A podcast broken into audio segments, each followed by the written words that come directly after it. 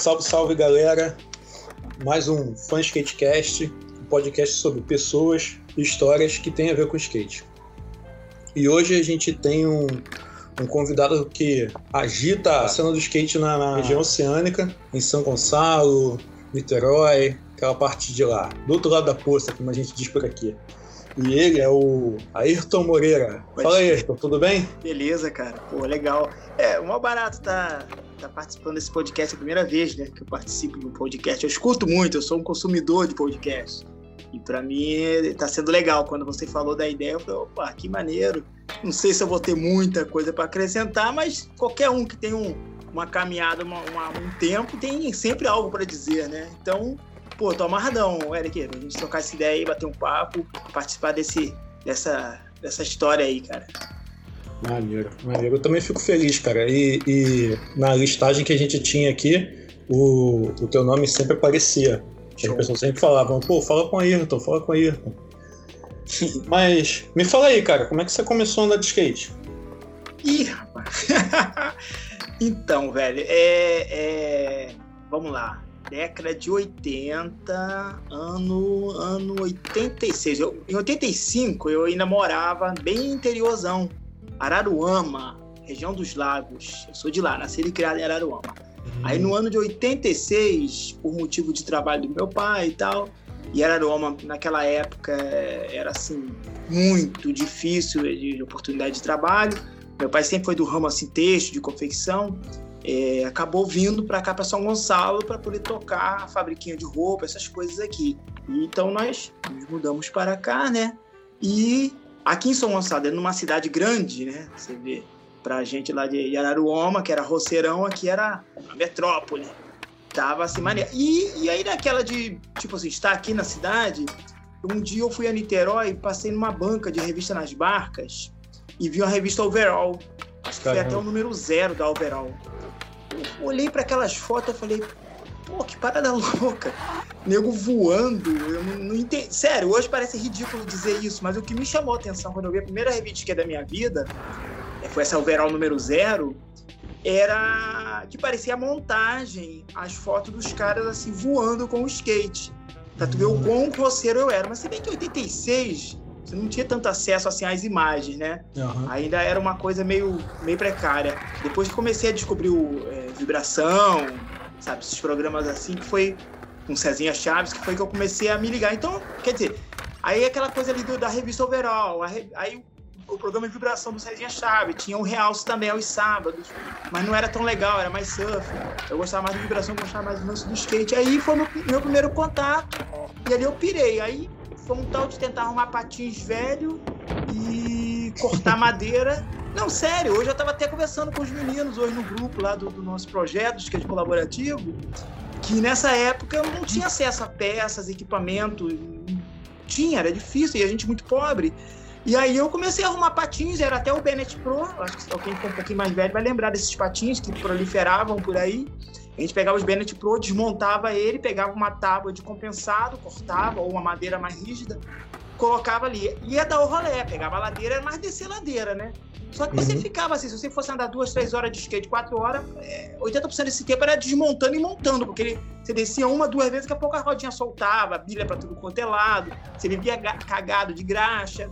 Mas era muito bom. Então, esse meu primeiro, primeiro contato do skate foi isso: foi a revista Overall, é, assistir o programa Vibração, sabe, em 86, 87. E essa coisa de pegar os Bennett Pro e transformar em skate. o meu Uhum. primeiro contato. E isso durou, olha, vou te falar, não foi pouco tempo, não. Ficamos.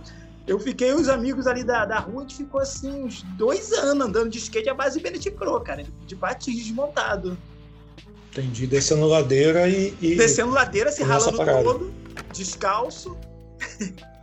Era muito legal, cara. Isso eu tinha 16 anos, né? Era moleque, 15, 16 anos por aí, em 86. Quantos anos você tem hoje em dia? Agora eu tô com 49, vou fazer 50 esse ano. Ah, então, tem quantos anos de skate? Tem 30 e...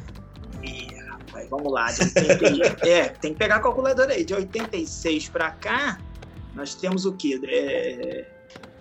Calculei, Eric. Você é melhor de cabeça Mais de que eu. 30. tá? Mais de 30, mais de 30. É, mais de 30. É isso aí. Tá bom.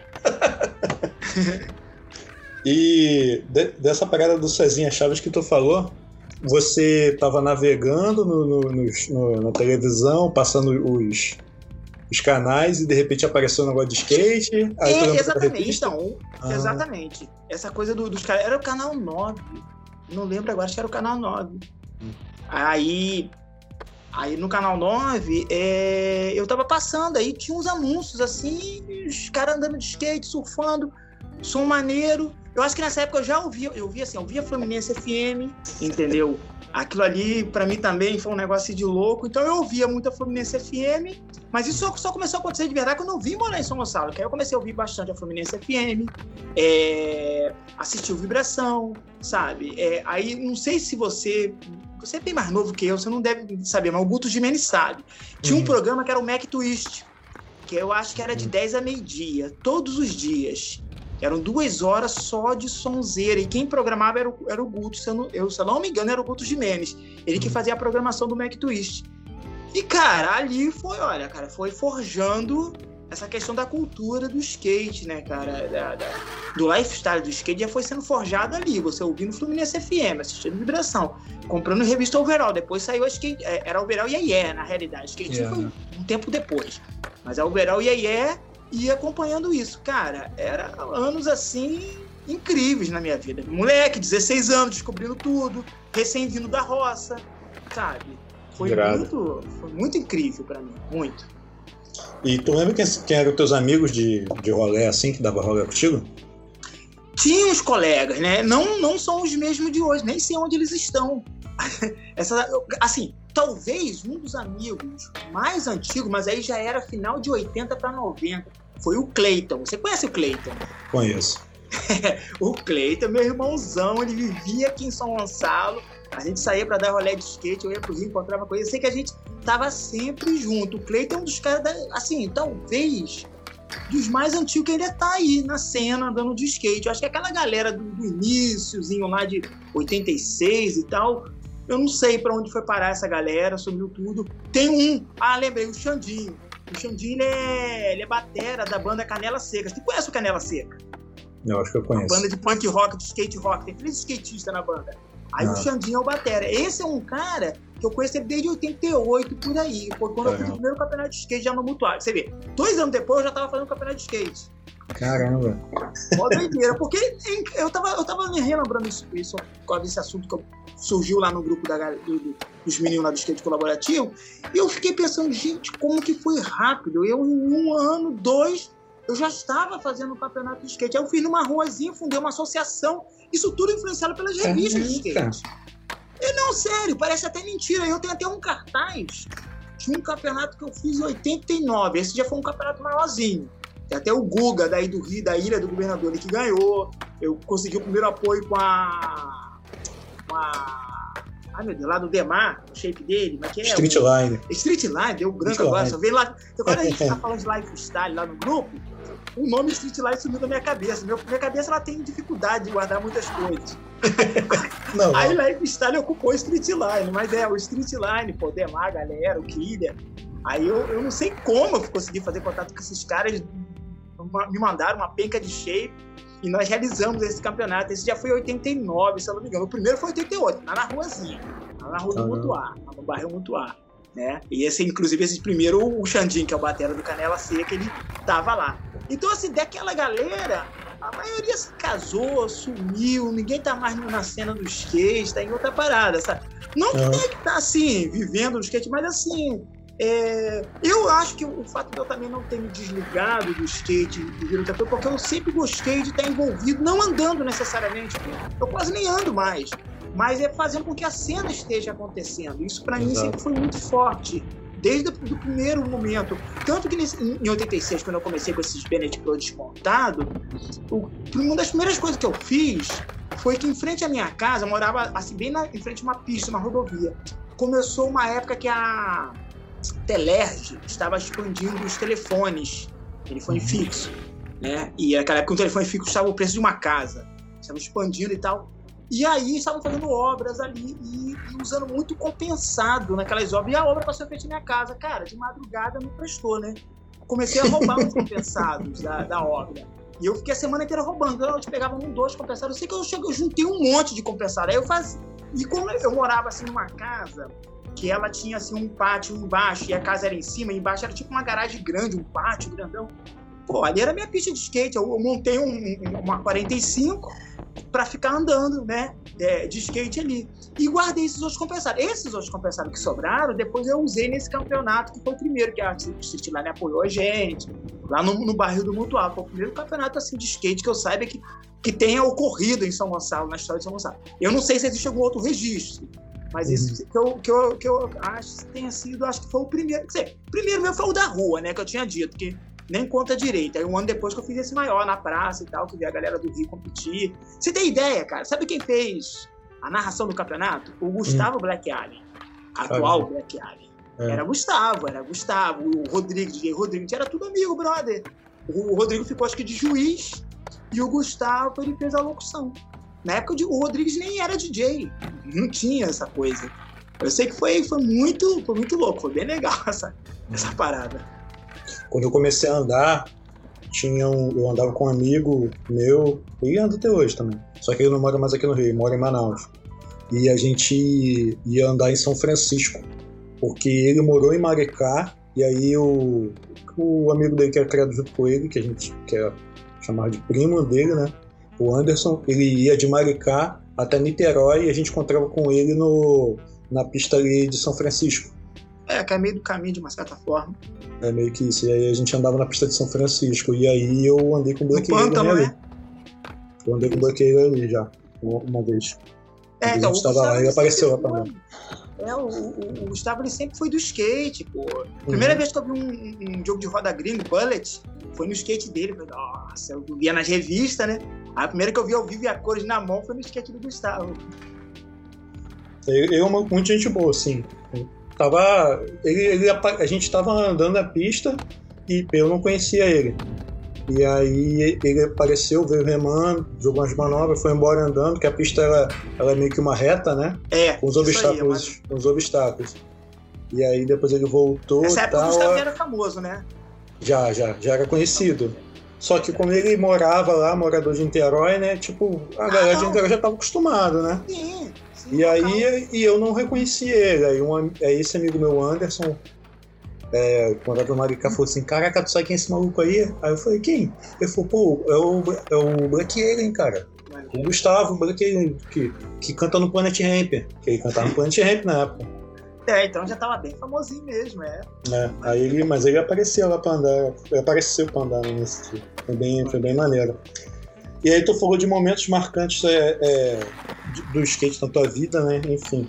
Mas Tu quer citar mais algum momento marcante do skate então, para você? Essa primeira fase dos anos 80, para mim, foram assim, as mais incríveis, porque é aquela coisa do momento da, da descoberta, né? Então, não sei se você tem esse sentimento saudosista, né? Em que esses primeiros momentos, ainda mais quando você é adolescente, ele se, tem, tem um algo assim mágico, sabe? É, os anos 80, pô, quando eu vi aqueles shapes lá que a que a Lifestyle tá relançando, eu pirei com aquilo, que eu tive vários daqueles shapes, né?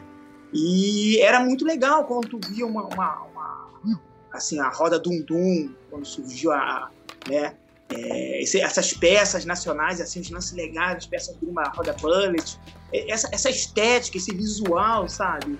E, então, os anos 80 ele foi muito marcante, foi muito legal, e eu vivi ele assim, vamos dizer assim, ao máximo, sabe? Eu vivi aquilo eu, eu tava sempre na ponta, procurando saber de tudo, sabendo de tudo. De repente eu tinha até mais conhecimento das coisas sem internet, sem, né, do que eu tenho hoje, sabe? Hoje a gente tem mais acesso, mas a facilidade depende da gente meio, meio relaxado, sabe?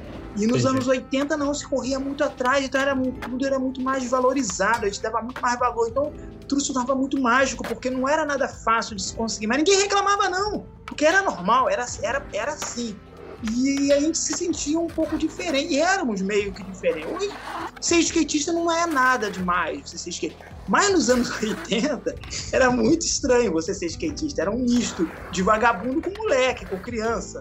Né? E ao mesmo é. tempo você sabia que aquilo que você estava fazendo não era nada disso, era algo muito, muito, muito, sei lá, muito grande dentro de você, sabe? Muito poderoso, sabe? Aquele lifestyle. Então, quando você começa a ouvir, é, é conhecer toda essa mídia de revista, sabe? É, a Rádio Fluminense FM, isso tudo forjando algo dentro de você, dentro do seu caráter, foi muito bom. E as amizades, cara. Depois de, aí depois desse campeonato que eu te falei de 88, começou as amizades com o pessoal da Street Line, a galera toda. Aí começa, vai para campeonato, vai pros lugares, viaja. Isso foi incrível. E me tirou um roceiro que mal sabia que era São Gonçalo, daqui a pouco tava rodando o estado do Rio todo, sabe? Isso foi muito incrível, muito maneiro, boas amizades, sabe? Foi, foi um momento muito legal. Então, assim, eu, essa, essas primeiras memórias para mim foram as mais marcantes, sabe? No período da associação de skate, que a gente fundou no Mutuar, essa galerinha toda, entendeu? Foi bem legal. Essa primeira fase para mim foi uma das mais importantes na minha, na minha caminhada. Teve muitas outras coisas depois, mas essa primeira fase é inesquecível sabe? Muito legal. E, e como é que foi a tua ideia assim, de montar essa associação de skate? Você tinha os teus amigos, andava de skate, aí nessa época tu, você já comprava um material de skate mesmo, né? Já é, em 80 e pouco, né?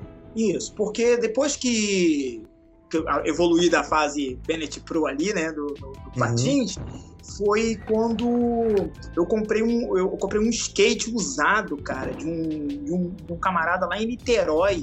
Não sei se foi no jornal Balcão que eu vi ele anunciando. Mas o skate era bom, o truque independent, sabe? As rodas gringas, não sei se era Bullet, eu não lembro qual era a marca. Era, não, era Tibones. E o shape também legal. Pô, aquilo ali deu um up danado. Depois descobri Galeria River.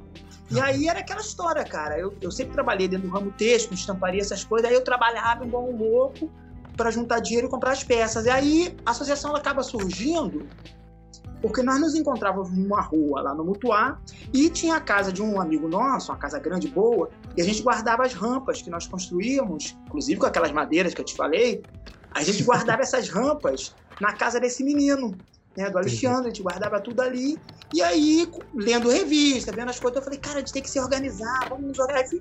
Aí fundamos a SSG, Associação de Skate São Gonçalo.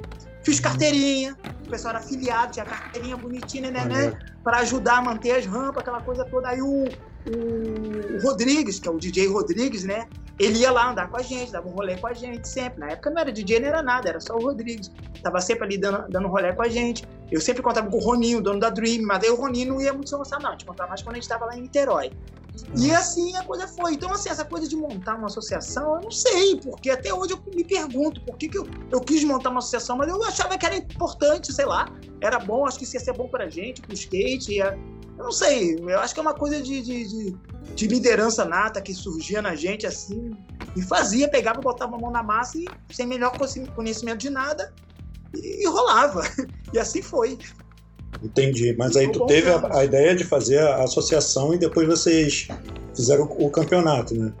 Isso. é, então... o campeonato ele acaba que vira uma consequência. A partir de você ter uma associação, a gente fala, pô, cara, tá na hora de fazer um campeonatinho. Aí fizemos o primeiro, né, é, lá na rua, 88. Depois, em 89, foi que a gente fez esse da praça entendeu? Que é perto ali do local onde era a associação. A gente carregou a rampa nas costas, construímos outras rampas lá no local. Tinha um cara de um bar lá que, que ajudou, que bancou lá a estrutura pra gente, arrumou o som, entendeu? E aí surgiu o campeonato, mas era por conta da associação, por isso que a gente conseguiu fazer esse campeonato, entendeu? É, tem muita gente que, que fala que, ah, para que associação, não sei o quê, e foi com a associação que vocês tiveram voz suficiente para poder uhum. conseguir fazer o evento, um evento maneiro, né? Um evento grande. É. Né? Não, o evento foi caramba, vendeu de tudo quanto é canto, cara. É, o que acontece? A, a, eu acho que se não tivesse associação, nós seríamos mais uma malucada que dá um rolê de skate solto por aí, sem conta e vai andar. Nada demais, Exatamente. é assim que rola. Mas a associação meio que agrupava a gente, é, nós meio que nos uníamos em torno daquele negócio da associação e havia um certo propósito, ainda que todo um monte de moleque, né? Tudo com 14, 15 anos, 16, acho que era o mais velho com 16, 17 e, e, e, por conta dessa associação, da gente se reunir para andar de skate e bater papo, é que a gente via a necessidade de alavancar para a coisa andar, ir para frente. Aí fazíamos camisa com a logomarca da associação, a carteirinha. Sei lá, aquilo dava uma, uma, uma coisa assim de, de, importante, a gente se sentiu um pouco mais importante, sabe? Era, foi bem legal isso, cara. Tanto que pouco tempo depois, alguns anos depois, não sei se já foi em 92, 90 e pouco, eu acho, eu não sei de que maneira eu comecei a frequentar a SR, a Associação de Skate do Rio de Janeiro, aí na, na, na Gávea, Paulo Galera, na casa do Paulo Galera, e o Guto ia lá, o Cezinha Chave, o Calmon.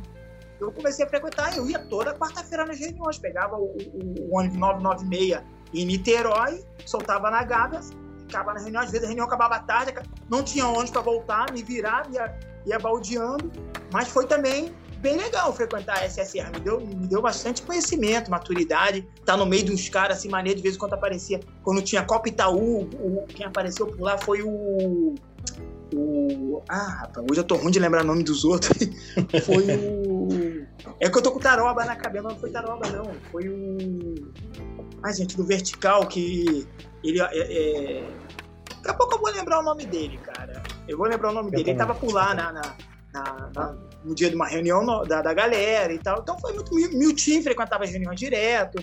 Era bem, era bem legal, cara. Eu tô ligado. Era uma outra ligado. fase, né? É, o Cop Itaú tem, tem, tem uns amigos que sempre falam, mostram fotos assim. Porque foi o campeonato. O Mauro campeonato... Mureta. Eu lembrei, ah, Mauro Mureta patrocinado por, uma, por um banco, né, cara? Não é todo dia que você vê isso. É, exatamente, foi um negócio incrível, cara. Vinham os gringos, sabe? É, foi, foi bem legal, cara. Aí eu lembro, lembrei agora, o Mauro Mureta tava lá numa dessas reuniões. E pra mim, que viu o Mauro Mureta como ídolo na revista, ele ali, pô, fiquei assim, né? Meio pancado, meio chapado ali, mas como sempre, nunca cheguei pra pedir foto. Se bem que não existia esse negócio de selfie, né? O autógrafo, não fiz nada disso. É outra parada que eu te falar, você tem algum. Você já falou muitos, né? Mas você tem mais algum momento divertido para você contar e algum perrengue para você contar no meio do skate? Eita, pô. É que perrengues são tantos, cara. É. Ó, um perrengue interessante, quem sempre lembra é os amigos aqui do. que me ajudam ali na, na como juiz dos campeonatos, que é o Fábio Costa, né? O Fábio Magrinho. É um divertido e um perrengue. Aí é, é um divertido e um perrengue. Aí você tá, escolhe qual que você quer. Mas é que foi divertido, depois virou perrengue, entendeu? Tá. Começou como divertido. Terminou então, como perrengue. Foi uma vez que nós, nós viemos a Campo Grande ajudar a, a organizar um campeonato dentro do, do, da pista antiga de Campo Grande. Antes da. da lógico que era antes. Meados dos anos 90, a gente uhum. organizou um campeonato, botou as rampas da, da MHS lá dentro. E aí a gente. Nós viemos, né? E foi muito legal, mó zoeiro, o campeonato rolou, quero pra variar aquele estresse, a galera, campeonato desorganizado, uma bagunça danada, uma zoeira, mas muito legal o negócio. Aí esse foi um momento muito divertido de ver uma galera sempre encontrar. E era sempre festa. Campeonato é, sempre foi sinônimo de festa. Eu amava ir a campeonato porque, cara, era aquele momento único para marcar. Nenhum campeonato era igual ao outro, mas algo em comum entre todos eles era esse momento de você rever um galerão, sabe? Uma coisa assim incríveis acontecendo, zoando. Era muito doido, cara, era muito bom. O campeonato era festa e pronto, acabou. E Campo Grande foi assim. Só que o campeonato, cara, para variar naquela época, o campeonato não tinha muito hora para começar e muito menos hora para terminar, né? E Campo Grande para São Gonçalo, meu amigo, é chão pra caramba. E vamos lá. Campeonato estava eh, marcado acabar umas 7, 8 horas. Eu sei que era 10, 11 horas da noite, nada do campeonato acabar. Aí tinha a banda, cara, do Pipoca, que não era essa atual agora, não. Era o Monkey Project. Aí os moleques tudo com baixo, guitarra lá, para tocar. Nem sei se lembro, chegaram a tocar um estresse danado. Eu sei que uma confusão, não sei se terminou em briga, mas enfim. Nós vimos a hora, tinha que meter o pé, vai a gente de lá da pista de Campo Grande a pé, correndo, até a rodoviária. Não sei se está ligado à distância, se você sei, tem uma noção. Tô. É longe pra, é longe caramba. pra caramba. É muito longe, mas não tinha mais condução, não tinha jeito. Antigamente, essa época era uma época que ninguém tinha carro, só quem era muito rico, entendeu? Condução era uma coisa horrível. Mas chegamos na rodoviária, cara, e aí foi, o perrengue foi esse. Vim naquela, aquele estresse, carregando equipamento, aquela coisa todo sujo pra cá o dia inteiro, passando fome, um sol de Campo Grande, que Campo Grande não é um sol comum, vai por mim. Campo Grande esquenta mais que qualquer outro lugar. E olha que eu sou de São Gonçalo, que esquenta pra cá, mas Campo Grande, meu Deus do céu. Nós ficamos naquele sol o dia inteiro, saímos de lá tarde pra caramba. Chegamos na rodoviária, cara, por um milagre. A gente pegou o último já saindo, a gente gritou pra onde parar. Caraca. Que a gente conseguiu entrar. Senão nós íamos dormir naquela rodoviária toda mijada, toda suja. Aí ia ser perrengue de verdade, ia ser punk. Mas esse momento foi doido, cara. Foi bem, E o Fábio ficou traumatizado. Depois disso, o Fábio nunca mais quis a Campo Grande. Ele sempre lembra. Aí eu nunca mais. E não pisa, e não pisa mesmo. Depois disso, eu acho que eu nunca consegui levá-lo. Eu vou, pelo menos uma vez a cada um mês, dois meses, eu tô indo lá, levo as crianças para treinar no pistão, vou lá no Zunga comprar material. Eu tô sempre em Campo Grande, adoro Campo Grande. Mas ele pegou um trauma, bicho, com Campo Grande depois desse dia, que nunca, ele nunca mais esqueceu. Foi muito punk, cara. Foi muito doido, muito punk. Mas tem várias outras coisas, cara, que a gente vai lembrando aos poucos. Ó, uma, é, a, a, próxima, a, própria sequência de 18 anos fazendo um campeonato em Itaboraí, cada campeonato era mais neurótico que o outro. Era o skate rock de Itaboraí que nós fazíamos uma vez por ano, entendeu? E aquilo começou acho que em 92, o primeiro, se eu não me engano. Foi 92 ou 93, sei lá, início dos anos 90. Eu sei que nós fazíamos aqueles campeonatos, cara, devia dar, sei lá, umas 5 mil pessoas na praça que eu lotava. Era, cara, que época boa, cara. Você fazia qualquer coisa, enchia. Sabe, nego, não sei o que, que é. Hoje você pode botar a melhor banda que for, não sei, lógico, o mainstream, aí nota. Mas não sendo mainstream, você bota qualquer um ali que ninguém vai. Sabe? E o, o, o, o skate rock taboré independente de banda. Na época, no começo, nem tinha tanta banda. Era, era uma galera underground mesmo que tocava. E o skate rolando o dia inteiro, o campeonato, um solarão danado também. Mas a praça é entupida, cheia de gente que dava gosto, cara, negócio maneiro. Final do dia o show e nego andando de skate. Tinha moleque que chegava lá, tipo, seis da manhã, tipo, sei lá, o sol nascendo, já tava os moleques do Rio brotando a galera. E andava de skate até tarde da noite, sem parar, sabe? Skate, rock muito, muito legal, cara. Aquela cena ali, aqueles primeiros skate rock de Itaborei foram, foram muito bons, cara. Momentos assim, bem legal. Depois foi ficando mais, vamos dizer assim, entrou aquela coisa da política, porque o skate rock era bancado pela Secretaria de Esporte, Cultura de Itaboraí, né? Ah. E sempre o cara que sempre fez o skate rock e sempre agitou a cena underground lá foi o Sérgio Espírito Santo. Esse cara, não sei se você ouviu falar de uma banda chamada Tubarões Voadores. Você não sabe que banda é essa não. Depois põe no Spotify, nem sei se tem no Spotify. Chegaram a lançar dois dias. Tubarão Voador foi uma banda muito importante, cara, no final dos anos 80, início de 90. O Guto tocava sempre no Mac Twist. Eu conheci o Tubarão por causa do Mac Twist, lá na uhum. Fluminense FM. E aí, daqui a pouco, acabei, por ser vizinho, Tubarão Voador e Itaboraí, a gente acabou criando amizade e começou essa coisa do skate rock. E, e aí o Sérgio, cara, era o cara assim, da Secretaria de Cultura e tal, esporte, era mais cultura. E aí ele sempre puxava a brasa pro lado do skate e ele que botava pilha, ele que fazia esses campeonatos. Mas depois de um tempo ele foi entrar numa de ser vereador, aí entra aquela coisa de fazer rolo com político, para político soltar grana para fazer rampa, para fazer os campeonatos, aquela coisa. E era, e era uma época que, que, que, as campanhas políticas eram mais escrachadas, né? Era como hoje, é um pouco mais. tem mais um pouco de proteção, sabe? Aquela época você tinha que falar nome de político, tinha que usar camisa de político. E a gente não queria nem saber de nada, queria saber de skate, sabe? Só que com o tempo você vai amadurecendo, vai vendo a podridão que é aquilo. Aí o skate rock foi perdendo um pouco o brilho. Foi assim, aí eu fui me desligando. Depois de, sei lá, de mais de 15 anos de skate rock, eu fui, eu falei, ah, cara, Pra mim já deu, aí ficou mais na mão do Bozo, que é um punk lá de Itaboraí que também não aguentou. Aí esse ano passado o Sérgio pediu pra gente encerrar, eram 20 anos, sei lá, de skate rock, negócio assim. Aí nós fomos lá para fazer um encerramento, para fechar, tampar, tipo, pasada de cal, acabou o skate rock. Aí nós fizemos, foi bem. Uma coisa bem pequenininha, assim, quase ninguém foi. De rock não teve nada, o que teve foi rap lá dentro da galeria de arte, lá da, da sala de cultura que tem lá na frente da, da praça. Mas enfim, encerrou o skate rock. Mas os anos que, que, que rolaram foram, foram muito bons, cara. Que isso, que foi, foram momentos assim incríveis. Foram muito legais. O Lúcio Flávio até né? ia muito nos primeiros. Quem viver, viveu, né? É, isso aí. Mas é isso. Mas fica na memória aí os eventos bons. Então, cara, e quais são as tuas influências assim no meio do skate? Você diz influência pessoas assim na cena do skate sempre me, me pessoas que você muito. Isso, pessoas que você admira também. Ah, cara, eu então, eu, eu como eu venho daqueles anos 80, para mim as maiores referências são aquela galera ali, a, a, né, a Bonus Brigade mesmo. Esse dia mesmo eu tava revendo os vídeos todos, né, da, da, da, da Power Peralta.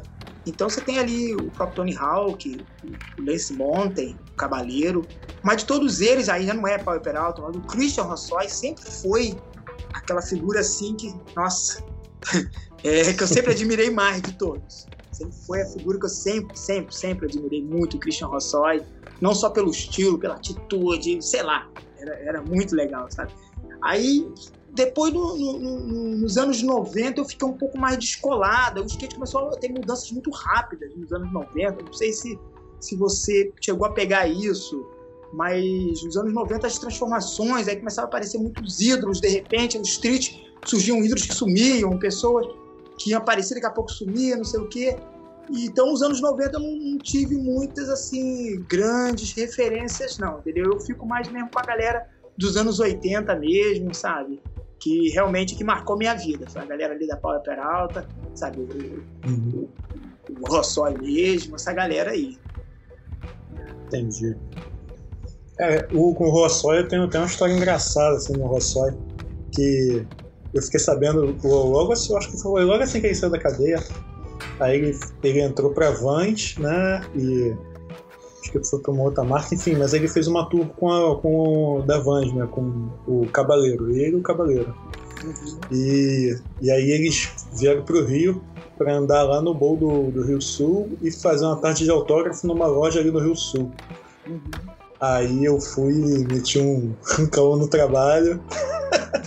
falei, que, falei que tinha que sair mais cedo para resolver um problema, blá blá blá. Aí peguei um ônibus. Acho que eu já trabalhava, acho que eu trabalhava na Barra, ou era. Não, era no Riachuelo. trabalhava no Riachuelo e eu tinha que ir pra Zona Sul, né? Aí saí um pouco mais cedo e aí, meu irmão, o tempo fechou. Abriu um pé d'água gigante. Eu falei, caraca, como é que eu vou fazer agora? Mas aí eu falei, ah, eu vou assim mesmo, vou fazer o quê? já, já tinha pedido para sair mais cedo, já estava na rua, né? Quando, quando começou a chover forte. E aí eu fazendo, balde, fazendo baldeação de ônibus, fui embora. Eu, logicamente cheguei lá no Rio Sul tudo alagado, né? Mas aí, como tinha a parada do, do, do, dos autógrafos, aí eu falei, pô, vou, vou lá pra loja do shopping, né? Aí cheguei lá na loja do shopping, mó galera lá, cara. Aí, tipo, não teve a demo. Ele ia, ele ia fazer, tipo, uma demo. Ele fez um rolê, ia fazer um rolê com, com o Cabaleiro. E aí, como choveu, eles não andaram. Só que aí ah. ficou todo mundo na, na, loja, né? Aí o cara todo perguntou, e aí, eles vão vir mesmo? Isso foi a Headley. Isso foi a Headley. Cara, eu não lembro. Pois é, porque a Headley lançou o modelo de tênis do Rossói. Entendeu? Eu lembro, tinha um, um, um modelo Rossói do tênis, cara. Foi a Headley sim. E aí eu. Sul, eu lembro disso. E aí eu fui pra essa parada e aí tava lá e tal, não sei o que, daqui a pouco aí chegou o, o cabaleiro, né? O cabaleiro com o pescoço tortinho de chapéu, igual, igual um vovozinho, né? Uhum. Chapeuzinho com. Mas se bem que esse foi um evento da Band, né? É. Não tem nada a ver com a Red Foi o evento da Band. Aí ele entrou, tá, e todo mundo, oi, tudo bem, isso aqui, ele chegou lá e subiu lá e falou com o pessoal. Aí daqui a pouco, aí todo mundo olhando assim, uma galera na frente da loja, e o, aí aparece o Rossói de chapéu Panamá. É, sempre estileira, né? Tipo, usando de, de óculos escuros, né? Andando no shopping. Tipo, garoto Zona Sul, sacou? garoto de rato de praia andando no shopping. Aí e todo mundo meio que olhando assim pra ele. Aí ele, ele, aí ele olhou pra frente e se ligou onde que era a loja, né? que ia ter os autógrafos, que ele tava andando sozinho no shopping. Tipo, marrentão. Aí todo mundo olhando pra ele, quando ele, ele, ele, se ligou assim, aonde que era a loja, e que tava todo mundo esperando ele, né? Aí ele pegou e botou a mão pra cima assim, uhul! Dando shopping. Sair, todo mundo começou a rir. Aí, aí ele veio andando, aí apertou a mão de todo mundo e tal. Aí subiu. Aí eu até tirei uma foto com ele nesse dia. Aí eu tenho uma foto guardada em algum lugar aqui, cara. Pô, tem que achar eu... essa foto aí, essa foto é, é clássica. Pô, mano, muito engraçado, cara, essa parada. Foi uma aventura, mas deu tudo certo no final, né? Foi engraçado. É. Foi o perrengue da chuva e aquela mesma parada que a gente conversou, né? O perrengue da chuva que no final deu certo. É. Pode crer. Eu lembrei do, do lance da Red, que eu lembro que a Red foi a primeira a trazer o Rossói. E ela uhum. fez uma parceria com ele, lançou. Mas isso eu acho que foi antes da cadeia dele. Foi. Foi antes. Foi antes. É, foi antes, que aí lançou as paradas, o tênis. Lembro disso. E outra coisa também, vamos falar um pouco mais assim de, de tu. O que que tu faz hoje em dia da vida sem ser o skate? Como é que é que tu toca as tuas coisas? É, então, eu, eu, eu, sou um cara que eu, eu, eu sempre eu, eu, faço a mesma coisa a vida inteira, né? Como eu venho de uma família assim, meu pai é do ramo têxtil, ele sempre trabalhou com confecção de roupa, essas coisas, e acabou que naquela época ali, já nos anos 80 mesmo, ele botou uma pilha de, de eu aprender estamparia. Sempre gostei de envolver com arte. E aí, dali eu já peguei a base com estamparia e passei a viver disso. Aí, só que é, é, é enquanto morava com pai e mãe, era tranquilo. Você fazia lá suas coisinhas para garantir seu dinheiro, mas tá morando com pai e mãe. E com o passar do tempo, começou a haver a necessidade de daquilo de ter um sustento. E aí me aprofundei ainda mais, aí alugo um espaço, começa a trabalhar mais profissionalmente com o negócio. E a vida inteira assim, cara, eu, eu vamos dizer, é, construí a minha história profissional através da, da, coisa da estamparia. Me tornei uma estamparia assim bem, bem conhecida aqui na região. É, mas a, como é o meu esquema, como eu tinha até comentado contigo, eu nunca fui nunca gostei de fabricar nada. Né? A nossa ideia sempre foi prestação de serviço. Então a gente pegava, tinha uma estrutura boa, com, com funcionários, uma galera, uma equipe, bons equipamentos, boa qualidade no trabalho, e nós fornecíamos para as empresas que terceirizavam o serviço de ciclo. Ninguém queria mais ter estamparia dentro das suas fábricas. Então, o cara que fabricava para uma líder, ou fabricava para, sei lá, uma OSC, uma marca dessa, o fabricante vinha e procurava a gente e, e fazia essa terceirização da, das estampas. Então, eu sempre trabalhei assim. E durante um bom tempo foi bom, sabe? Me sustentou bem, me deu condição de, de me casar, de comprar minhas coisinhas. Mas, é, é, é, como é que eu posso dizer? Nunca formei uma estrutura, uma base para né, me aposentar, uma coisa dessa, porque achei que estamparia sempre fosse ser estamparia, sempre fosse continuar e eu já estar tá ali só me atualizando, buscando. E o que aconteceu é que nos últimos anos, últimos, sei lá, cinco anos para cá, a coisa de, degringolou de um jeito que hoje, cara, praticamente quase não tem estamparia nenhuma, que na minha região aqui era cheio. São Gonçalo tinha várias estamparias, várias. Hoje não existe quase nenhuma, né? Voltou para aquela coisa de fundo de quintal, as poucas que ainda tem. E mesmo assim, sem concorrência, não tem trabalho mais. Eu tô praticamente. Ó, os últimos três funcionários que eu tinha, antes da, dessa, dessa questão do coronavírus aí, nós fizemos um acordo, tivemos que demitir, porque não tem mais como pagar, porque o meu principal cliente quebrou, sabe? Devido ao quê? Porque a gente estava trabalhando muito com um cliente que, que produz muito para líder. E a líder, uns dois, três meses atrás, entrou em concordado. Aí, com essa coisa de coronavírus e quarentena, a líder falou: ó, já era, deu ruim. E aí, a gente, sem expectativa de trabalho, sem mais nada, tivemos que né, dispensar a galera Estou com espaço ainda lá, mas provavelmente logo estarei entregando. Né? Vou, vou reduzir um espaço grande, vou de repente com uma salinha para um lugar menor. É, sei lá, e estou tentando buscar outras coisas aí para tentar sobreviver, porque a estamparia, infelizmente, mingou. Uma pena. Uma pena. Foi onde é, fizemos muita coisa legais, sabe? Eu, não sei se você ouviu falar de uma marca chamada Camboja. Você ouviu falar dessa marca? Já, já. Vendia muito na Galeria Riva. Então, a Camboja eram, éramos nós que produzíamos, era a marca do meu irmão, do Pituca. É, eram, éramos três irmãos, eu, Pituca e Alexandre. Somos, né, três irmãos.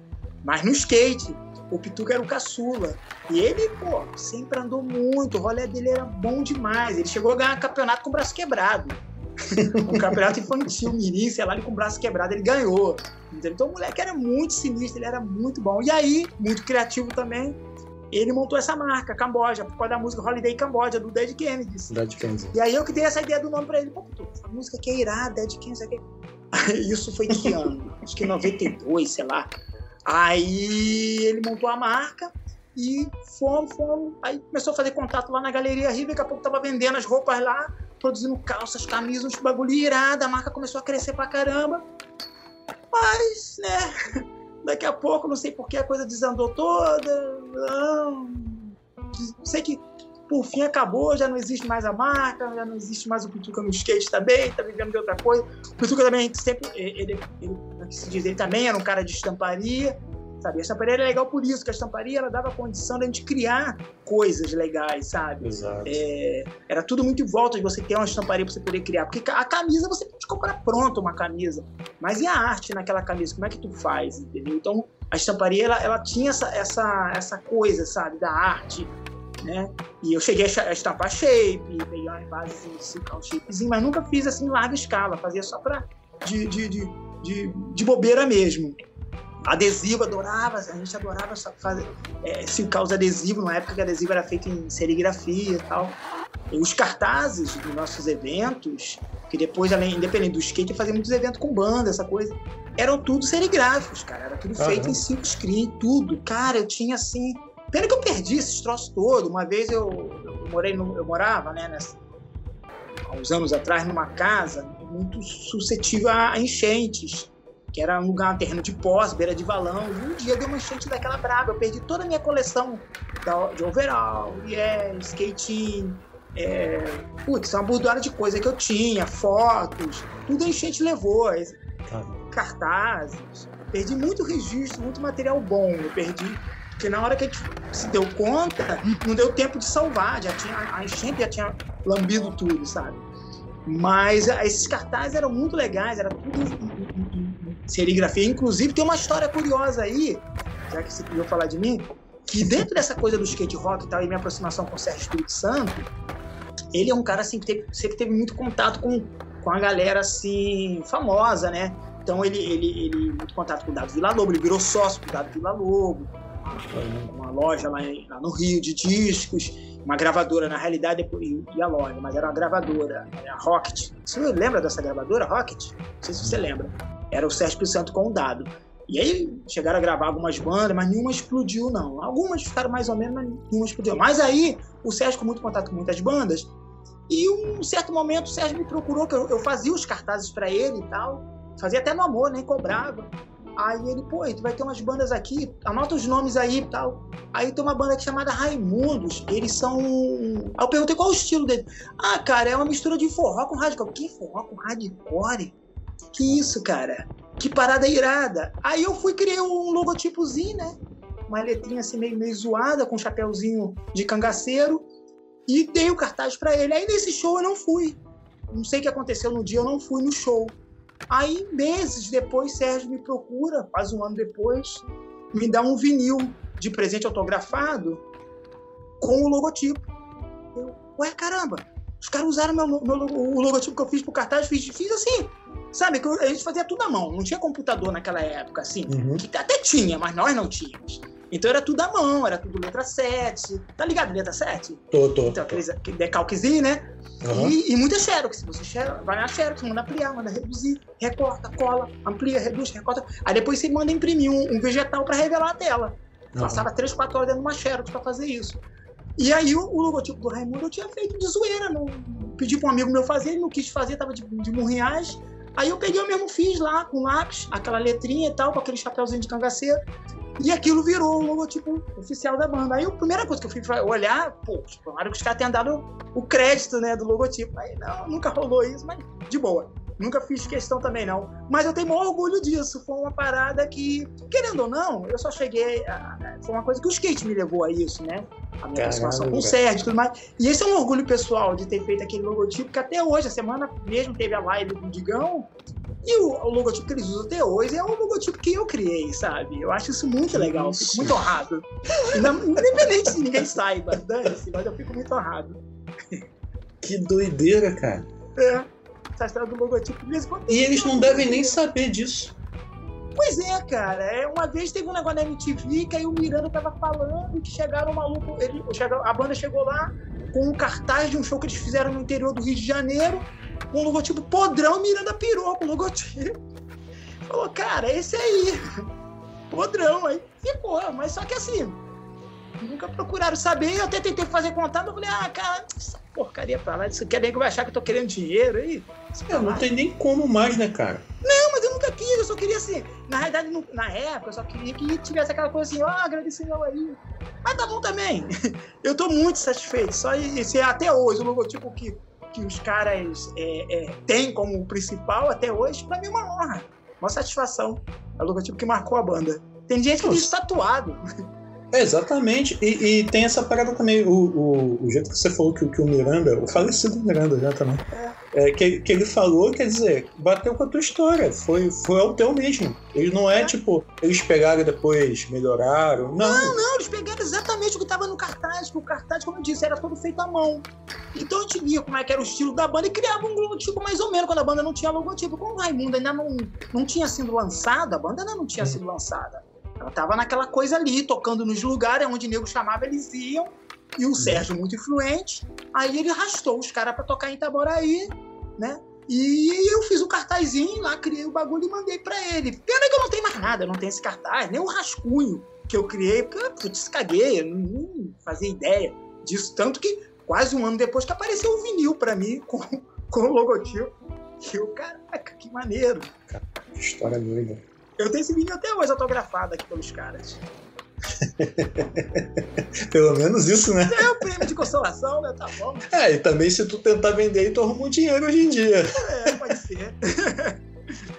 e outra coisa também, quais os teus projetos atuais e futuros? Assim? A minha vida teve, teve uma virada muito interessante nos anos 90, foi quando eu conheci a comunidade S8 Aí foi a parte que eu me, me aproximei de isso Deus. Isso que eu ia te perguntar. É, isso pra mim foi uma virada de chave, rapaz, muito doida, muito legal.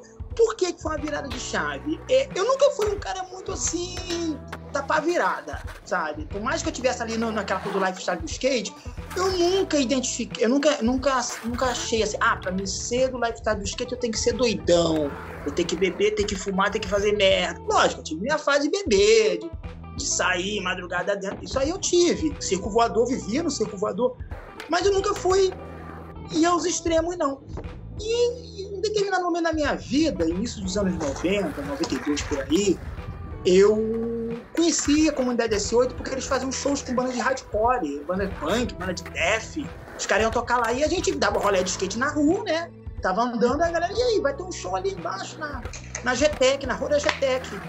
Vamos lá. E pô, lá era mó legal, uma galera assim, banda tocando.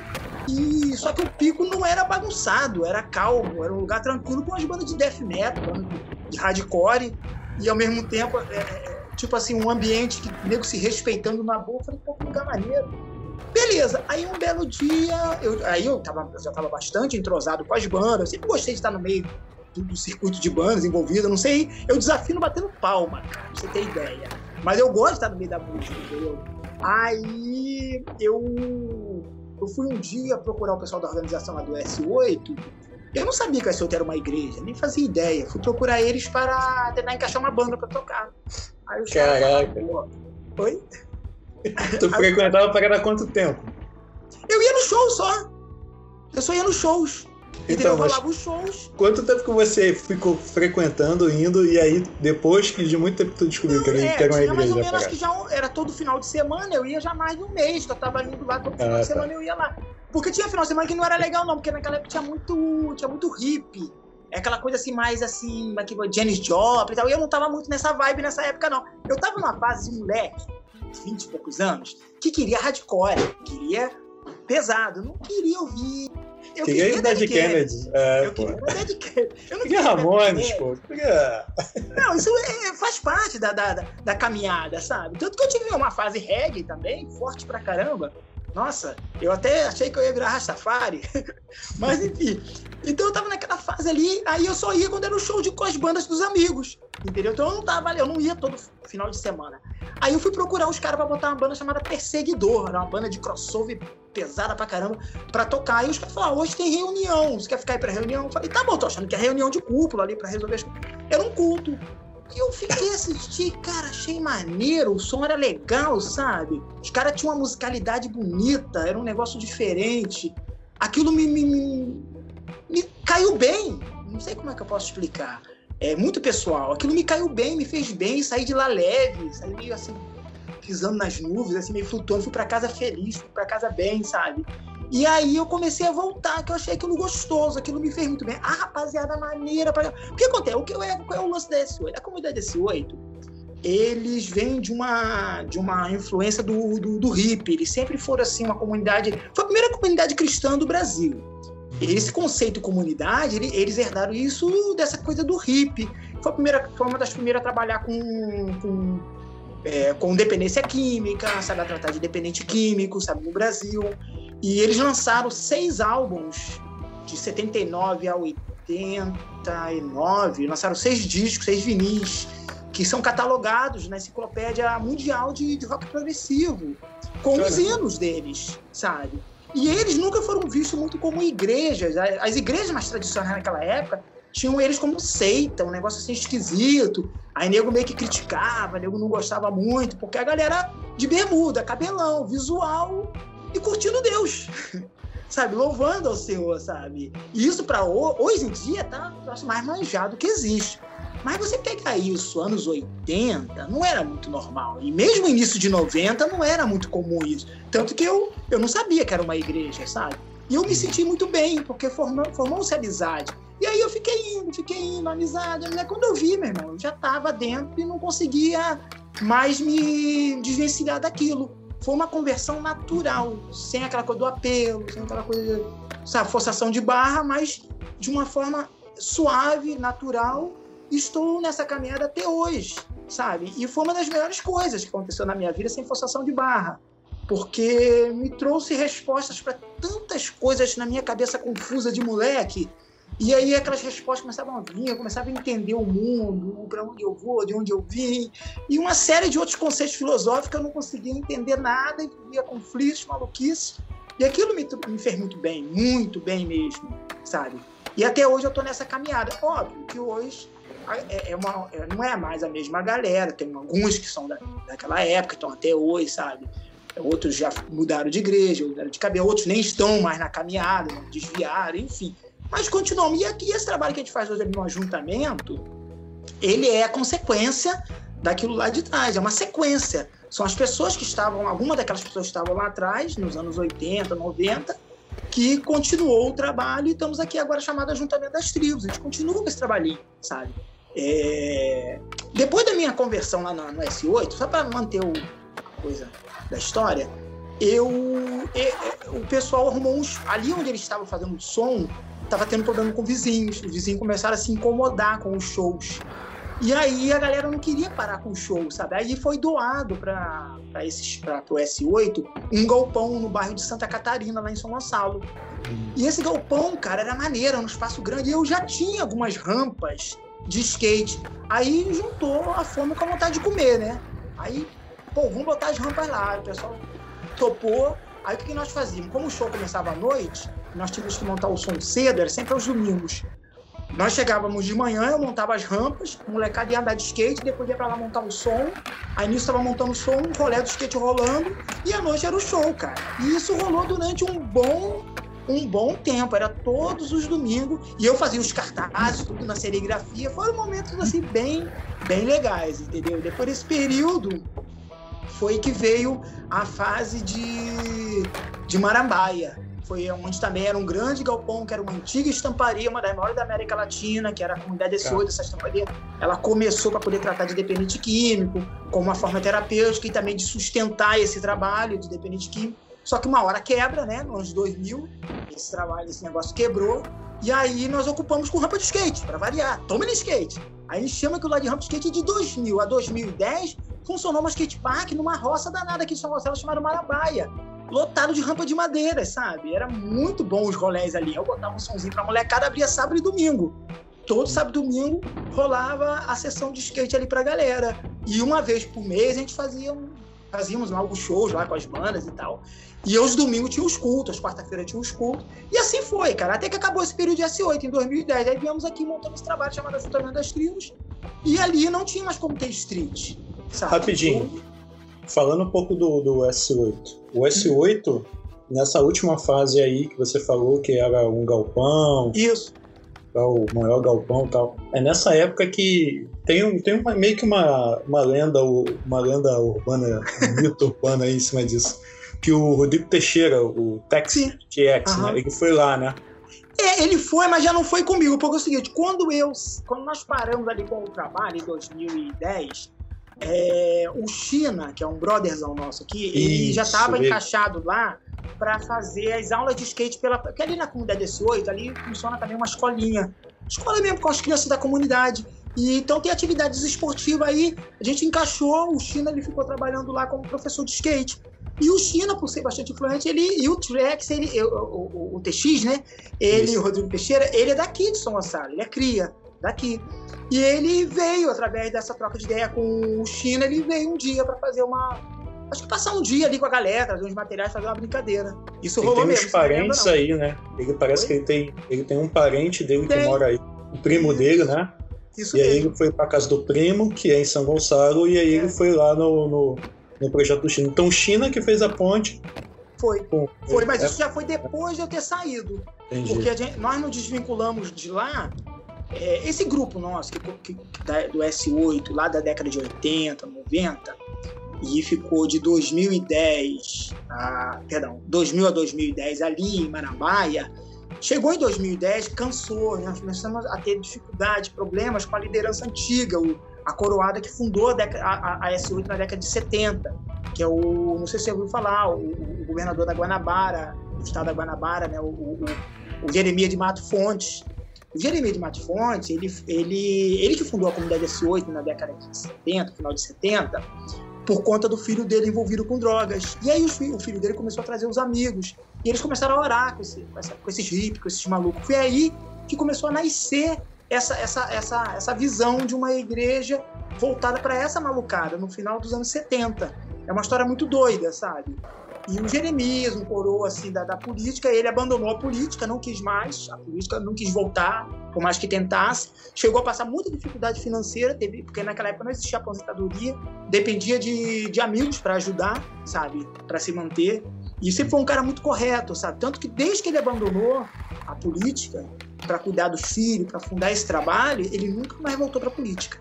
Isso para um cara que foi governador e foi um bom governador, já foi deputado, um monte de coisa, e não voltar para a política é ter muita coragem. Ele teve essa coragem de não voltar, não querer se envolver mais com isso, com essa sujeira, essa podridão, esse monte de coisa, sabe? E, e tocou esse projeto até o fim da vida dele. Só que já no final, agora já em 2010, os filhos dele, a turma toda, já tava um negócio que não tava legal, tava dando muito conflito. Porque meio que aquela galera que foi revolucionária no final de 70 para 80 se tornou algo que não avançou. E aí nós, que já tínhamos uma visão mais, vamos dizer, para frente, agora já em 2000, vislumbrava aquilo que foi underground no final de 70, hoje, 2000, eles não alcançaram isso e a gente estava tendo muito conflito. Então nós achamos melhor a gente desvincular e começar um trabalho nosso, dentro da nossa visão, como a gente acredita que tem que ser. Porque eles já estavam muito assim, vamos dizer assim, engessado com aquele formato de igreja, aquela coisa ritual, aquela coisinha. Não estou querendo criticar, entendeu? Não tenho nada contra nenhum trabalho, mas eu acho que o nosso chamado não era esse. Era um chamado mais com a linguagem da galera, mais no meio da galera, mas enfim. E aí, em 2010, chegou o momento de nós nos separarmos e iniciar esse trabalho aqui. E S8 ficou lá, entendeu? Não, não é mais o que foi na década de 70, 80, entendeu? Meio que per... Não é que perdeu a visão, acho que não, não deixou a coisa dar continuidade. E uma galera nova com sangue novo que nem a gente tava dando essa continuidade e de repente não visualizaram isso. Ah, mas, o, mas o S8 netos, existe? Hoje em dia o S8, o S8 existe? Existe como, como uma ONG, né? Eles são uma ONG, o Espaço da Atalai, é um sítio grande, bonito. Eles têm a ONG ainda, tem um trabalho com a escola lá, de, de a escola mesmo, para educar as crianças lá da comunidade, da região. Mas está bem pequenininho, está bem reduzido, mas continua, está lá, está se virando, tocando bar, mas não como igreja mais, não. Não, é, não funciona mais como igreja, tá como uma ONG, entendeu? Para os uhum. trabalhos mais sociais mesmo.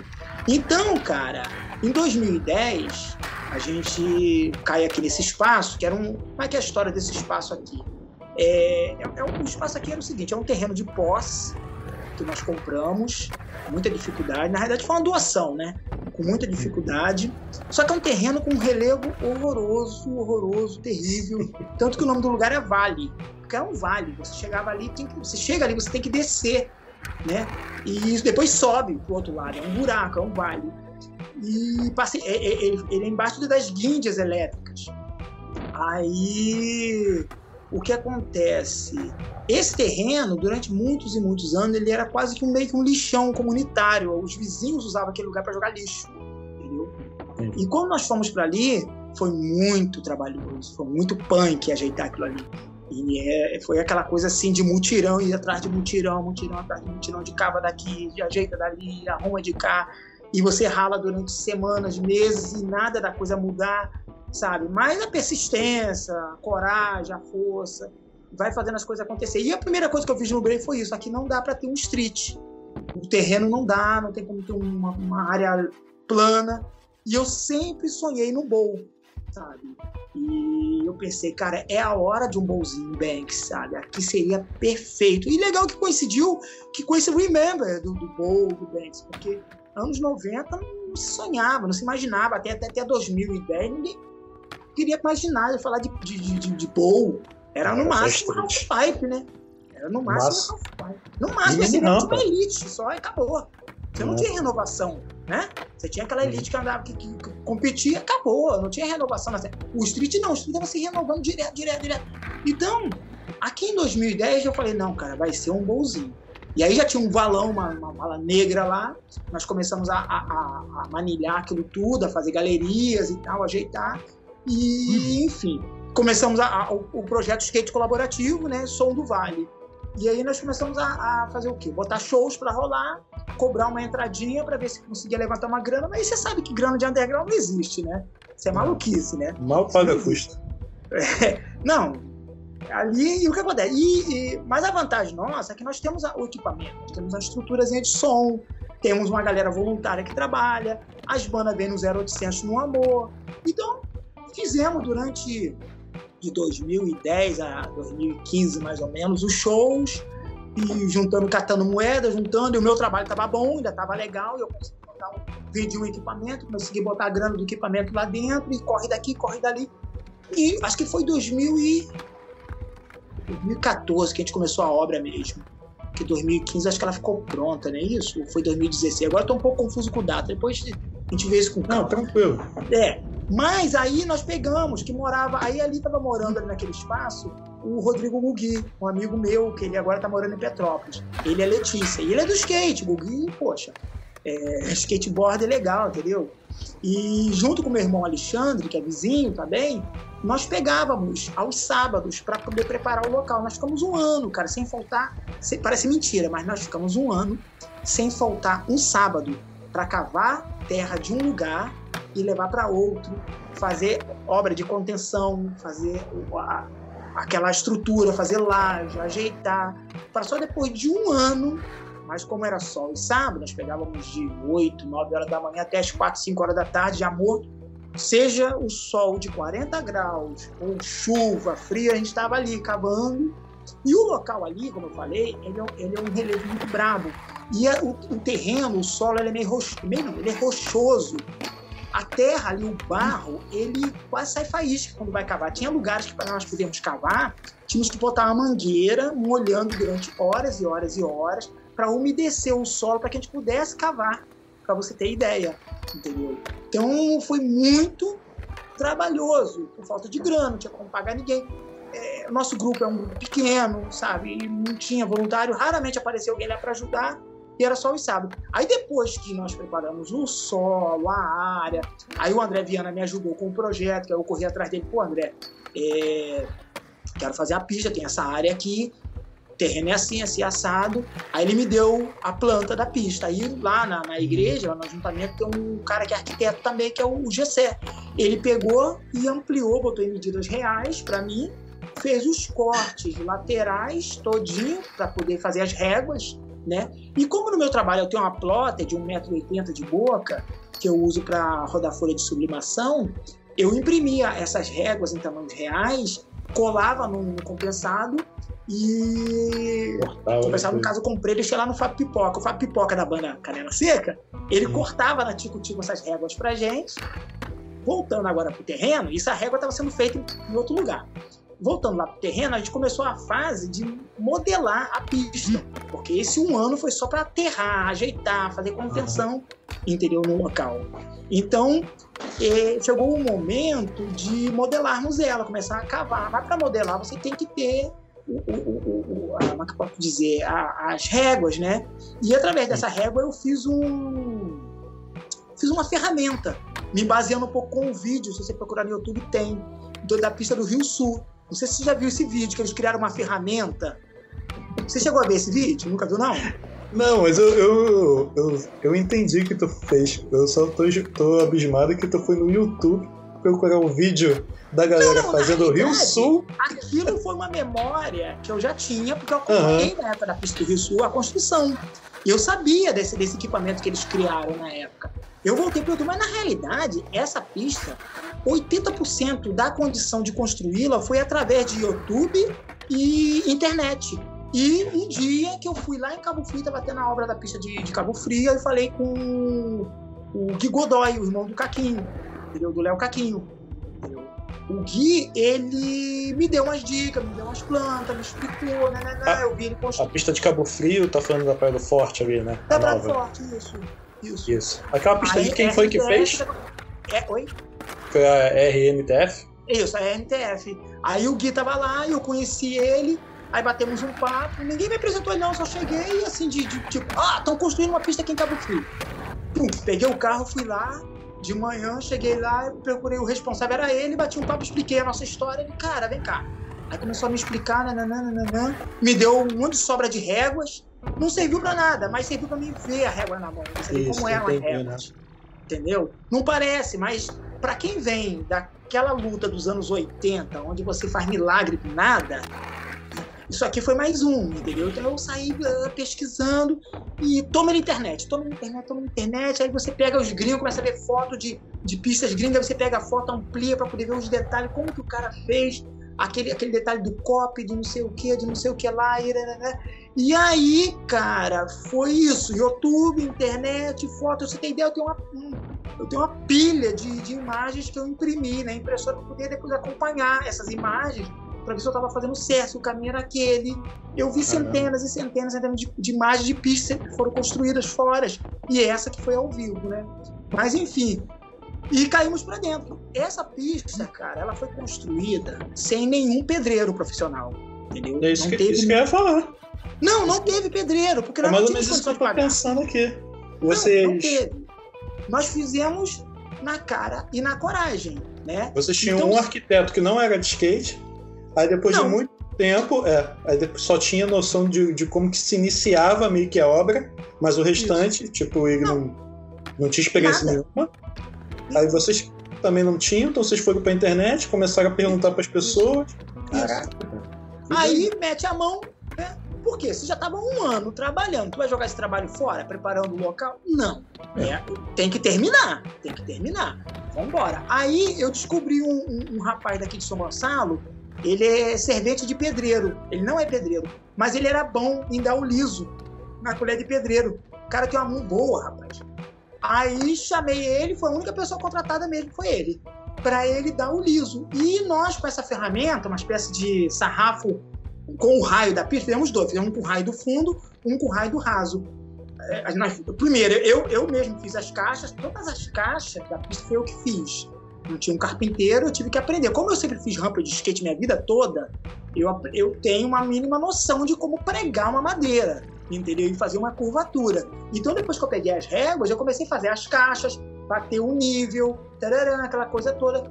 E aí nós tínhamos, só que isso só foi funcionar legal depois que botou o copy. Primeiro botou o copy. Esse copy foi um amigo que é serralheiro, ele veio no amor, no 0800. Eu descobri uma empresa lá em Maricá que encurvava aquele tubo de duas polegadas e meia com a parede de 2.5 grossa pra cara. Foi, foi o, tubo mais grosso que eu consegui achar. Tem uma empresa que ele encurva aquilo com o projeto. Eu levei a planta da pista do projeto, né, nas medidas, pro cara. Ele põe numa máquina, uma calandra eletrônica, e ele encurvou os tubos todinho no raio que eu precisava. Aí tá. esse amigo que é serralheiro, ele veio bater o nível desse coping, fixou ele todinho, pontilhou tudinho com, com vergalhão, com, com ferro, botou no nível. A partir dali eu comecei a fazer as caixas, aprender as réguas, batendo o nível do flat, tudo bonitinho. Primeiro começamos a encher por, por uma camada, por, um, gomo daquele por dia. Aí você intercalava, batia um gomo aqui, pulava, no dia seguinte batia dois gomos depois. No terceiro dia você batia o gomo do meio. E assim foi. Tá, tá, tá, tá. Isso inclusive foi dica que o Gui deu E nas fotos que eu vim acompanhando e tal, eu vi que era assim que a galera fazia. Por fim, batemos um flat. Enfim, resumindo, no dia do primeiro drop, é que eu fui ter a noção. Falei, cara, isso deve estar uma bosta. Será que isso deu certo, cara? eu não sou, eu não sou pedreiro, eu odeio alvenaria. Eu sempre odiei minha vida toda. Falei, cara, eu não sirvo para ser pedreiro, eu não gosto de cimento, esse negócio de alvenaria não é comigo. Se, se um dia eu tiver que fazer um banks, um bom vai ser de madeira, mas, pô, não dá, né? Ali tinha que ser de cimento. Mas enfim, a, a, vontade, o querer de fazer algo era maior do que qualquer outra coisa. E aí, no primeiro drop, cara, eu falei, putz, isso aqui tá muito bom, cara. Dropei direitinho, fiz o um fakezinho, a batidinha. Eu falei, caraca, que show, cara. E a pista ficou legal. Depois disso, começou a aparecer as figuras lá, o Osmar e o Oscar Latuca aparecendo, mas as perguntas são as mesmas. Quem foi que construiu? Qual foi a empresa que construiu? Entendeu? Começaram a vir essas perguntas. Eu falei, não, cara, nem pedreiro teve. E aí foi um surpreendente. E aí, assim, sinceramente, Eric, é assim, independente da fé de cada um, quem não acredita em nada, respeito pra caramba. Provavelmente, respeito muito quem não acredita em nada. Mas, assim, eu creio muito em Deus. Eu creio que isso muito. A mão de Deus honrando a nossa luta, sabe? O nosso sacrifício, o nosso se doar por algo que a gente acredita pra caramba, que a gente gosta, eu vi que Deus honrou e Deus assim capacitou a gente para fazermos algo legal, algo que ficasse bom, algo que fosse útil. E na, até esse momento da pista ficar pronta, eu ainda não tinha noção do que, que aquilo ia ser de verdade. Porque Sim. eu achei que a pista ficando pronta ia brotar a malucada que nem brotava na, na de, de 2000 a 2010 lá em Marabá para treinar, os malucos, a galera que já anda. Enfim, Nada, não brotou ninguém, não chegou ninguém, ninguém gosta de andar em pista. A galera gosta de street, ninguém gosta de banks de boa é. aqui, ninguém gosta. A galera gosta de street, fato. Aí daqui a pouco começam as crianças do bairro, os molequinhos remelentos lá da área, o Breno, o Kevin, os molequinhos de lá começam a vir, nunca viram skate na vida. Aí eu comecei a emprestar meu skate, eu falei, pronto, cara, essa pista é para eles. Meu irmão, dali em diante que nasceu mesmo, dali em diante o significado do projeto Skate Colaborativo tomou um significado de verdade. É um trabalho para essa molecada. E aí tá ali. Se você for ver hoje a molecada andando, dando um rolezão, cara, sabe? Depois, um ano depois disso, comecei a fazer os campeonatos, que eu sou viciado em campeonato, eu gosto de campeonato.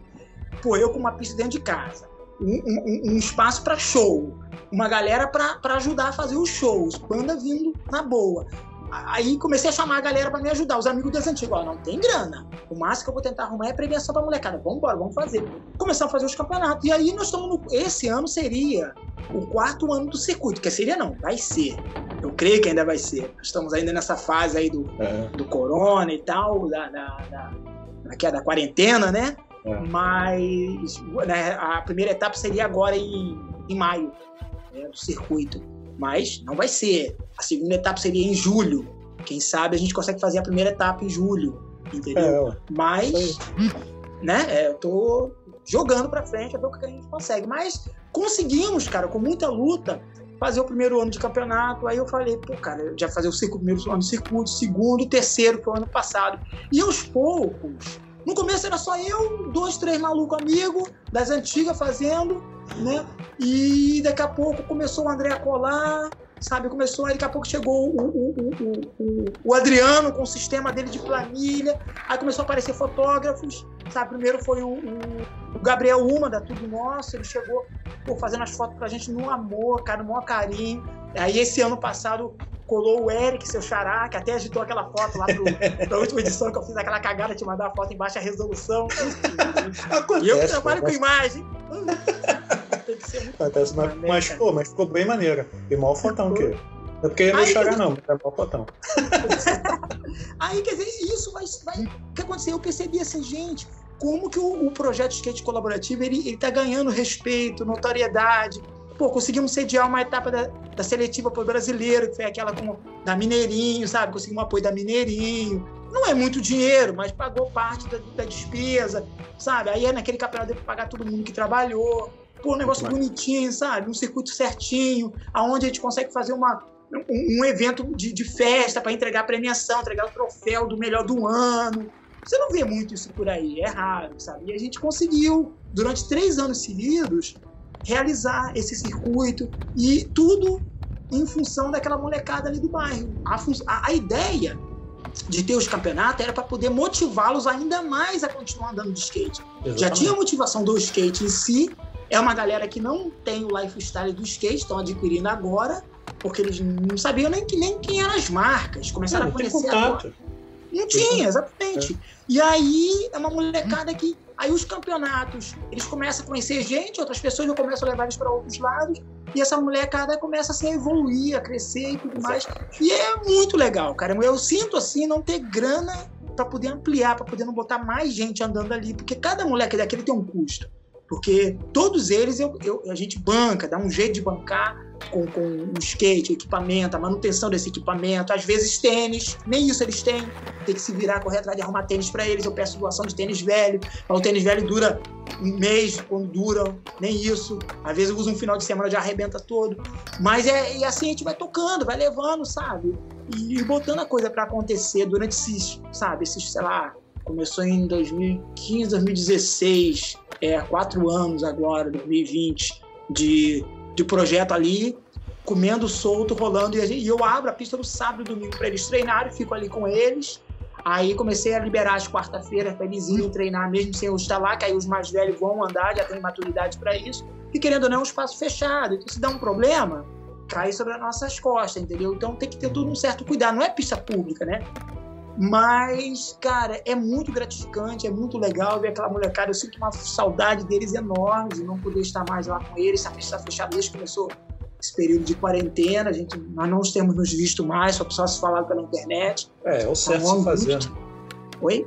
É o certo a se fazer, né? É, é o certo, entendeu? Só que tá doloroso, vou te ser sincero.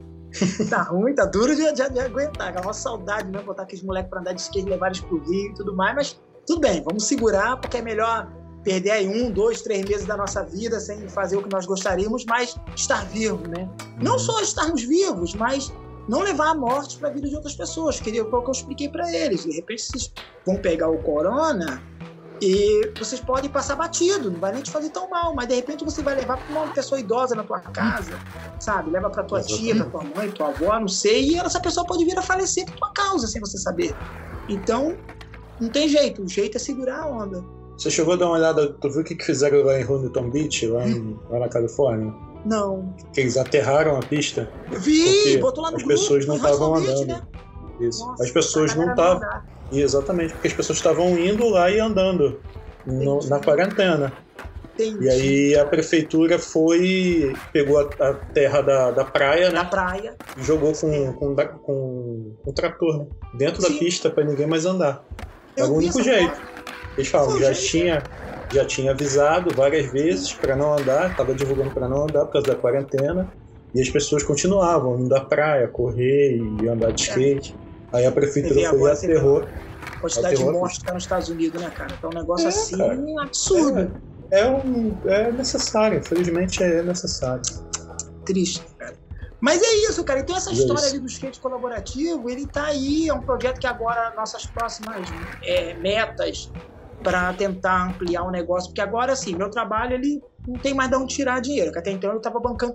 Assim, tem um detalhe dessa história toda, que de repente a pessoa escuta assim, ah, pô, o projeto o skate colaborativo é do, do Ajuntamento das Tribos, é uma igreja, uma igreja, a gente tem grana. Então, não sei se a galera, de repente, está ouvindo o podcast, entendeu? Se vem lá do Comunidade S8. sempre fomos underground, sabe? E uma característica nossa, isso vem desde o Tigerê, que é uma coisa que ele, um compromisso que ele colocou para Deus, que foi nunca pedir dízimo nem oferta. E nós temos isso até hoje com a gente. A gente nunca pediu dízimo e oferta. Porque nós cremos que o cara que está na caminhada com Deus, que entende o que é uma vida cristã, ele sabe que a obrigação dele é ajudar. Porque sem a ajuda dele, como que a obra vai continuar? Como que você vai tocar um espaço? Você vai manutenção, fazer aquilo acontecer ou ajudar a vida de pessoas que estão necessitadas. Como? Né? E nós mantivemos isso até hoje. Nós não temos nenhuma arrecadação, o grupo é pequeno, a maioria está desempregada agora, então, esse negócio do coronavírus, a maioria, agora que está quase todo mundo desempregado. E mesmo assim a gente consegue manter um espaço grande, você não foi lá não. O dia que você for, você vai entender o que eu estou falando. O espaço é grande, é, tipo, parece um. Tem gente que chega ali e fala assim, pô, parece que eu tô insana. Parece que eu tô no. é, não, pelas fotos dá pra ver que é bem grande mesmo. É bem grande, é um lugar. E você manter um lugar desse sem muitos voluntários, nós não temos muitos voluntários.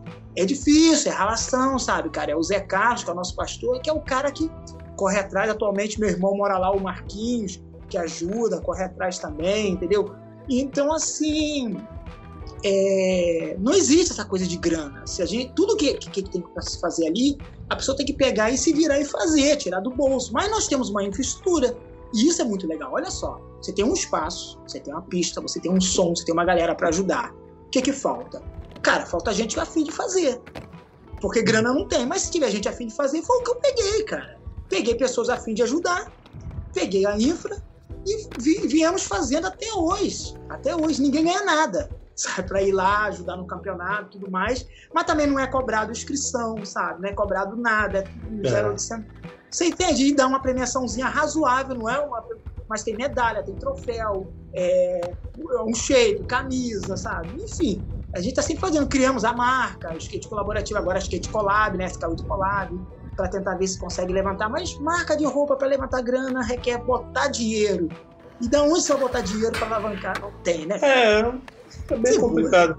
Vira quase um souvenir, né? A pessoa que vai no evento, vai no campeonato, vai no, no vai ver a camiseta lá vendendo, vê a estampa, acha legal, fala, pô, vou levar, vou ajudar o pessoal, vou levar como uma recordação, isso. vai ser bom para todo mundo, tá? Acaba rolando isso.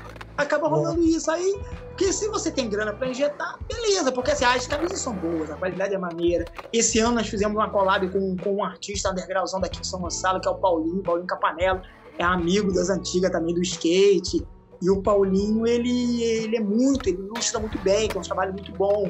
E aí ele fez to, toda a, a parte de, de, de, ilustração desse ano, foi tudo o Paulinho que fez, sabe? Uhum. E nós fizemos as camisas, fizemos os flyers, foi muito, foi muito legal. Esse ano agora de 2020, né, a cada etapa nós vamos fazer, e não vamos fazer igual o SDU, chamar um artista convidado para fazer o design da etapa. Tanto que a primeira etapa é o Gucci, que é um grafiteiro aqui do Rio de Janeiro. Ele era daqui de São Gonçalo, né? Mas mora atualmente no Rio. E ele tem um trabalho muito bom. As ilustrações dele são muito boas, sabe? E ele vai fazer toda a composição artística da primeira etapa. Aí na segunda eu tô vendo com um amigo meu lá de, de BH, também é skatista, faz uns trabalhos muito bons. Aí tô para ver com, com outros artistas, para cada etapa ter um artista e a gente tentar lançar a camisa do evento, o, o, o, o pôster né, do evento, aquela coisa. E vou tentar ver se eu boto também um shape com a estampa do. Tipo o STU faz, pegando aquela ideia que também não é original do STU, que vem do. do sim, sim. De YouTube, né? De YouTube já fazia isso. Mas enfim, e eu acho isso do cacete quando você une a arte com a música, a pintura, a arte, grafite, o skate. Cara, isso é, isso é skate puro, é skate puro, na veia. É, isso que eu ia te falar, porque é exatamente essa parada. O skate, o fato do, do skate, da galera falar que skate é arte, é exatamente isso. O skate, arte, é igual antigamente tinha na, na, na os, os, elementos do streetwear que eles falam. Uhum é o. Streetwear não, do, da, da, da rua. Os elementos da rua é o skate, o grafite, o, o hip hop. Isso. É o, os, os, elementos da rua. É isso, isso. cara. A é moda streetwear, eu acho que ela é, ela é muito influenciada pelo skate. Sim, total, total. É muito influenciada pelo skate. Não tem como não ser. Os anos 90, então, meu Deus do céu, era o skate purinho. E essa ideia de você fazer o. E essa ideia de você fazer é, pegar um artista para fazer uma identidade visual do, do, do, daquela etapa do campeonato e aí você fazer os, os produtos e, e determinados é. outra, outra comunicação toda é. voltada para isso, pô, cara, isso é, é. muito maneiro. É, é. Ah, não, só para poder concluir o skate colaborativo, eu queria dizer que nós estamos agora na nossa próxima fase. Tem um amigo que trabalha com marketing digital, ele está me ajudando a montar um site para .org pra gente fazer um negócio que eu nunca gostei, que é pedir ajuda. para mim é muito ruim essa coisa de pedir, ah, doe, não sei o quê. É muito estranho, porque eu vejo muita gente safada, muito calhorda aí, fazendo isso, entendeu? Essa coisa de doação, de pedir ajuda. Só que eu não tô vendo outra saída, porque eu não, eu não sei de onde eu vou tirar dinheiro para manter o projeto, manter esses moleques. E não dá nem para sonhar em ampliar, de pegar mais moleques para botar no projeto, sabe? Tem mais criança no bairro querendo brincar, querendo andar e não tem condições. E aí esse amigo meu me convenceu, não, cara, vamos montar um site, .org, vamos criar um, um, um, um, dispositivo, alguma coisa de doação. Aí eu estou fundando uma associação, o skate colaborativo vai se tornar uma associação, né? E através disso, a gente legalizado, registrado direitinho, cara, fazer campanhas, pedir ajuda, enfim, criar algum mecanismo para a gente ter algum tipo de arrecadação para que a gente possa é, é, dar continuidade no trabalho e ampliar, quem sabe, poder estender-se a mais meninos, mais crianças ali da, da, da região, da comunidade. Porque a pista está liberada, quem quiser ir andar pode, mas o problema é que a comunidade é muito carente, eles não têm como ter o skate deles, o equipamento deles, o pessoal é bem, é bem pobre, e isso tem que ter custo. Mas uhum. enfim, então assim, a meta agora, depois, é isso: é, é, é montarmos um projeto para poder arrecadar ajuda. É, cara. Eu acho que depois, mais pra frente, você pode dar uma olhada nesses sites de financiamento coletivo. É. Sabe? Tipo Catarse, assim. Uhum. Só que, só que o, o Catarse é para projeto. Eles têm, eles têm uma ferramenta dentro deles também. E tem um, um outro site que o nome é Apoia-se que uhum. o que acontece? Que é cobranças mensais. Sacou? É, então, essa doação é meio que mensal. Então acho que essa é, é uma parada que pode ajudar é vocês. Por isso, aí. que, por isso que esse amigo tá orientando. Exatamente ah, isso. então show. Então você já tá no, no caminho. É, é meio isso daí mesmo. Só que para mim é um pouco difícil. Eu nunca gostei muito desse tipo de coisa. Eu nunca gostei. É, senão daqui a pouco começa a aparecer que o troço é meio calhorda, sabe? Mas. Eu acho que. Não tem eu acho que, caminho. O que é válido é você fazer uma prestação de conta. É, a partir do momento que tu, que tu recebeu essa, essas doações, você faz uma prestação de conta, é, por exemplo, eu tenho amigos meus e tenho clientes meus que, que têm ONG. E, e, eu atendo eles. Eu atendo eles exatamente por, porque eu tenho documentação para poder emitir nota fiscal, porque eles têm que fazer Sim. prestação de serviço do que eles recebem. Então, se ele fechou um, se ele fechou um projeto com o governo, como ele ganha às vezes licitação, dentro do projeto, ele, a ONG dele é de. Ele tem uma banda e ele fabrica instrumentos musicais é, com coisas que ele, que ele acha no lixo pela rua, assim. Maneiro. Instrumentos reciclados. Isso. É bem maneiro. E aí ele ensina as crianças a fazer os instrumentos e a tocar com os instrumentos. E aí eles fazem apresentações. E às vezes ele é chamado por determinadas é, empresas e tal para poder fazer a apresentação. E aí a empresa vai fazer uma doação e aí tem que ter nota fiscal, não sei o que, aí o registro da ONG, aí tal, enfim tudo isso. E aí ele tem que prestar conta de todo o dinheiro que ele, que ele gasta. Né? É. Ele é professor de, de, de, geografia, vive a vida dele. Você vê que ele não tem luxo nenhum, ele continua na vida dele dando aula e tal. Tu vê que ele faz porque ele gosta. Porque ele é músico e tem a comunidade, tem crianças perto dele. Ele já fazia mesmo por puro porque ele gostava. E aí as crianças em volta começaram a ver ele tocar e tal, ver ele fazer as, as coisas no, no quintal, ele começou a ensinar e aí surgiu a parada. Pô, maneiro, maneiro. É, é um projeto muito, muito doido, assim, e, e tipo, cara, é o que pode, pode acabar acontecendo aí, como tá acontecendo ah, com vocês. Vai, ser uma, vai ser um caminho, vai ser um caminho, exatamente. Então, cara, pô, sucesso aí pra, pra parada, sucesso aí pro, pro skate colaborativo, que tudo é certo, terminar isso tudo. E você quer deixar mais algum recado final aí? É, eu tô amarradão, gostei, gostei de participar aí, tô bem pra ouvir depois como é que vai, como é que vai ficar isso aí depois de editado aí. Mas, cara, o recado é pra galera se cuidar mesmo, o momento é esse, se cuidar, cara. É, quem quem tem fé, acredita em alguma coisa, acredita em Deus, que busque mais a Deus, se aproxime do Senhor, sabe? É esse é recado. É um momento de reflexão, sabe? É um momento de você voltar-se para si, sabe? E prestar atenção nas coisas que o mundo, eu não sei como é que vai ser depois disso tudo, não sei como é que as coisas vão ficar, mas pra gente prestar muita atenção e aproveitar o tempo para criar algo, cara, para buscar alguma alternativa, somente quem tá sem saber o que vai fazer para se manter financeiramente, que daqui a pouco acaba esse auxílio do governo aí, a galera que foi desempregada, tá desempregada acaba também, né?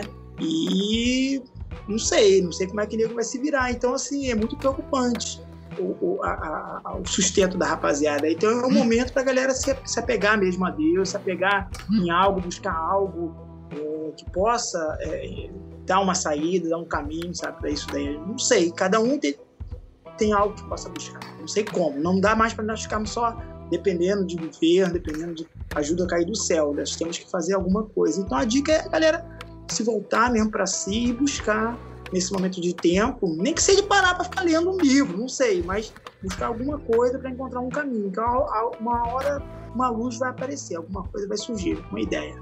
É, momento de reflexão, né? É. outra, coisa, outra coisa que eu ia te falar também, se o cara quiser ajudar o skate colaborativo, como é que ele faz?